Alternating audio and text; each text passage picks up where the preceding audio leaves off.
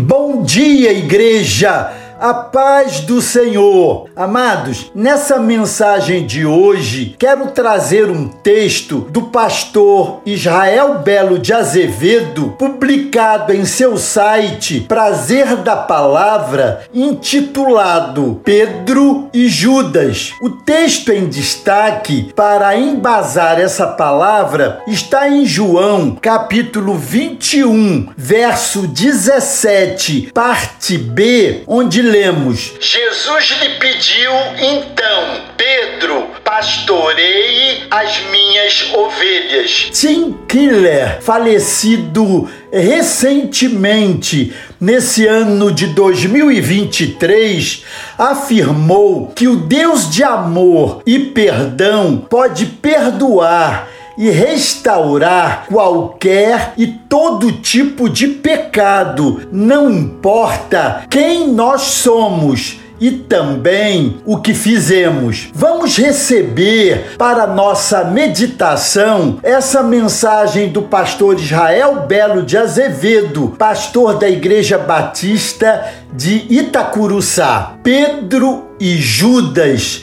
são o que somos ou podemos ser. Pedro confiava em Jesus como a razão de ser de sua vida. Teve várias experiências atestando que podia confiar em Jesus. Por isso, esteve ao seu lado desde que foi arrolado entre os amigos do Mestre. Pedro confiava em Jesus, mas num certo momento teve medo das consequências de ser identificado como amigo dele. Pedro confiava em Jesus, mas negou que cria nele. Judas confiava em Jesus como a razão de ser da sua vida. Teve várias experiências atestando que podia confiar em Jesus. Por isso, tornou-se um dos gerentes da equipe do mestre. Judas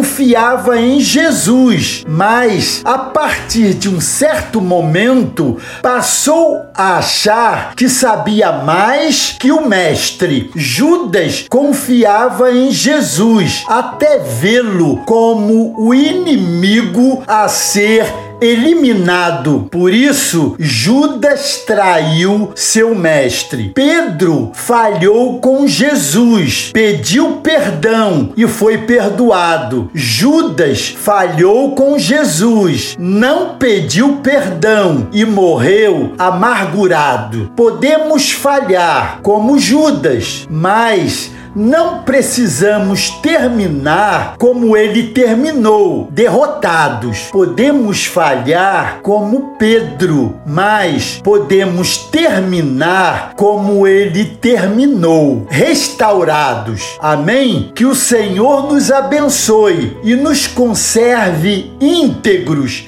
até o nosso encontro com ele nas mansões celestiais ou até que ele volte. Esta é a nossa oração em nome de Jesus. Deus a todos abençoe.